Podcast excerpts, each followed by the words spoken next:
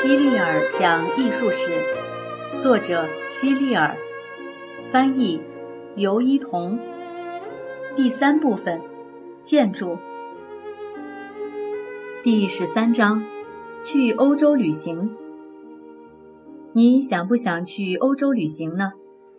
我有一个朋友，曾在暑假里骑着自行车游览了欧洲，这样的行为很酷吧？我的这位朋友是一个年轻的美国建筑师，他想以这样的方式观赏各地的哥特式建筑，同时还可以锻炼身体。他一共骑了一千七百七十千米的路程，但等到暑假快结束的时候，他发现自己还有很多的建筑没有观赏过，但那些建筑都分布在不同的地区。继续骑自行车观赏已经来不及了，因此他改成了飞机。乘飞机可要快多了，骑车需要三个月时间才能到达的地方，乘飞机一天之内就到了。他首先去的是德国的科隆，科隆是德国的一座大城市，有一座庞大的哥特式大教堂，并因此而闻名于世。科隆大教堂的尖顶高达一百五十米，大约相当于三十层楼的高度，是北欧地区最大的哥特式大教堂。大教堂的建设从一二四八年就开始了，但直到六百年后的一八八零年才被完全建好。不过和其他一些大教堂比起来，这已经算是好的了。因为有些教堂到后来根本就停止建造了，也就永远都不会完工了。科隆大教堂的长宽比例有点不协调，因此很多人认为它不如法国大教堂漂亮。它西边的双子塔和尖顶的底部都非常庞大，显得很笨拙，使得其他部分看起来显得很小。教堂各部分的比例不是很协调。也就是说，尽管教堂的每一个细节都修建得尽善尽美，但是整体看起来却不是很好看。我的建筑师朋友当然也看出了这些缺点，但是当他看到教堂上数以万计的石雕人物、高高的尖顶、直入云霄的尖塔和飞扶壁时，他完全忘记了之前的那些缺陷。实际上，科隆大教堂之所以闻名于世，正是因为这些精美的细节。接着，年轻的建筑师又飞到了比利时的安特卫普。安特卫普大教堂是比利时最为精美的教堂，它的西侧正面本来打算建成两座高塔，但后来只修建了一座，另外一座没有建起来。只增加了一座小小的尖塔。建好的那座高耸入云的高塔顶部很小，看上去像是一个尖顶。塔身有许多石雕，就像是用石头雕成的花边一样。整座塔的造型非常优美，只是花边太过复杂。另一座高塔之所以没建起来，可能是因为人们觉得建这一座就已经够了。不然的话，两座高塔会使得整个建筑都被两座塔的光芒掩盖了，就像科隆大教堂那样。除了安特卫普大教堂里面的高塔之外，比利时还有很多单独建造的塔，虽然没有建在教堂里，但这些塔也很漂亮。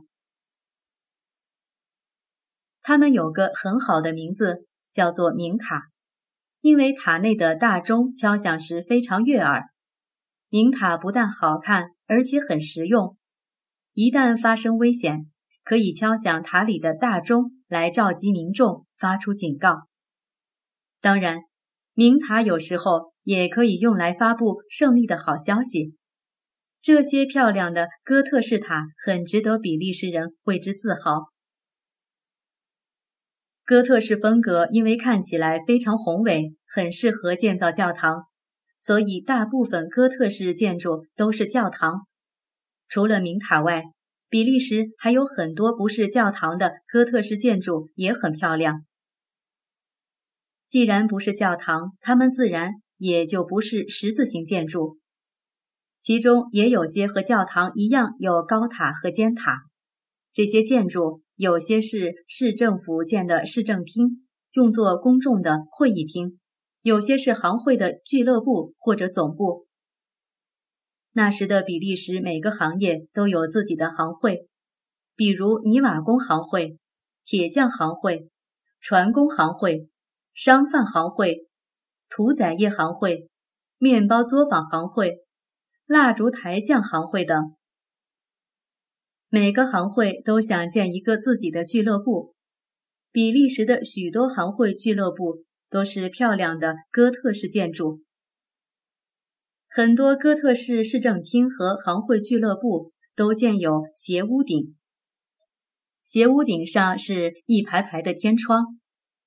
中世纪比利时最典型的这类建筑之一便是伊佩尔的克罗斯厅，但很可惜，这座教堂在世界大战期间被烧毁了，因此我的那位建筑师朋友也无缘见到这座建筑了。之后，我的朋友飞去了西班牙，他告诉我，他马上就能看到世界上最大的教堂了，也就是西班牙的。布尔戈斯教堂。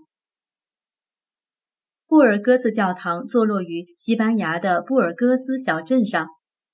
这座教堂的双子塔有些类似于科隆大教堂，除了有两个尖顶外，双子塔中间还有一座八边形高塔。回廊、礼拜堂以及大主教的宫殿坐落于大教堂周围。布尔戈斯位于西班牙北部，和西班牙最南端的教堂相比，布尔戈斯大教堂更加接近法国和德国教堂的风格。阿拉伯的摩尔人长期统治着西班牙的南部地区，因此摩尔人的建筑风格对那里的哥特式大教堂产生了很大的影响。关于摩尔人的建筑风格，我在后面会详细说给你们听。接下来，为了观赏威尼斯的哥特式建筑，我的朋友快速穿过了比利牛斯山、法国和阿尔卑斯山，来到了意大利。圣马可大教堂坐落于圣马可广场，它的顶部有五个圆顶，这是典型的拜占庭式建筑风格。圣马可大教堂旁边的总督府是一座四层楼高的建筑，也是哥特式风格，但它和哥特式建筑还不一样。总督府的最下面两层是长排的尖拱廊柱，形成了环绕整个建筑的游廊。总督府的上半部分是平面墙，是用粉白色大理石按照一定图案砌成的。下半部分的拱廊，在粉白色大理石墙的衬托下，显得更加漂亮，就像一辆新汽车在旧车旁边会显得更加漂亮一样。当然，平面墙体的面积也不能太大，否则整座建筑看起来会很呆板。总督府的上下部分搭配的恰到好处，所以才能成为圣马可广场上一处亮丽的风景。威尼斯还有许多规模小一些的哥特式建筑，不过你要坐船去才能看得到这些建筑，因为大部分建筑都建在水边。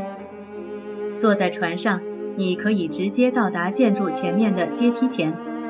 我的那位建筑师朋友就搭乘了一种叫贡多拉的小船，在三天之内参观了所有他想看的建筑，他的旅程到此也就结束了。